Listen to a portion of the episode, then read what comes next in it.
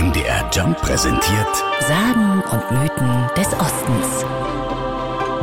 Herbert Wendler ist ein umtriebiger Geschäftsmann.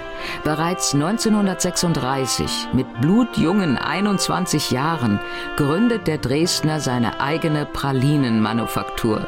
Das Geschäft läuft gut, doch Wendler möchte mehr erreichen. Da kommt ihm drei Jahre später eine Idee. Herbert Wendler will eine Praline herstellen, die sich alle Menschen leisten können. Und auch mit Zutaten, die man zu der Zeit bekommen hat, weil so, so zwischen dem Ersten Weltkrieg und Zweiten Weltkrieg war ja nicht alles verfügbar. Herbert Wendler schaut sich auf dem Pralinenmarkt um, äh, was es da schon alles gibt.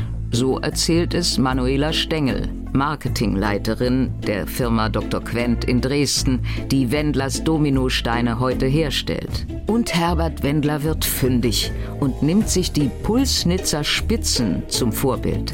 Sie bestehen aus zwei Lebkuchen und einer Kirsch-Gelee-Schicht und hat aber nicht das eins zu eins kopieren wollen natürlich und hat sich dann überlegt, okay, was kann ich machen und hat als dritte Schicht dann statt einer weiteren Lebkuchenschicht sich für Marzipan entschieden.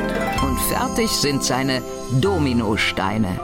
Wieso Herbert Wendler seine süße Kreation so nennt, weiß heute keiner mehr, sagt Manuela Stengel.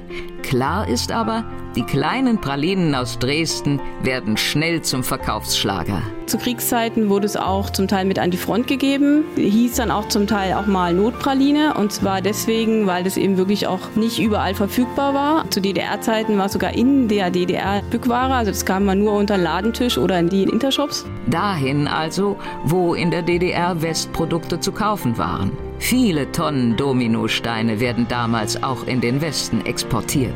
Nach der Wende produziert Herbert Wendler seine Dominosteine weiter, bis seine Firma 1996 pleite geht und er zwei Jahre später stirbt.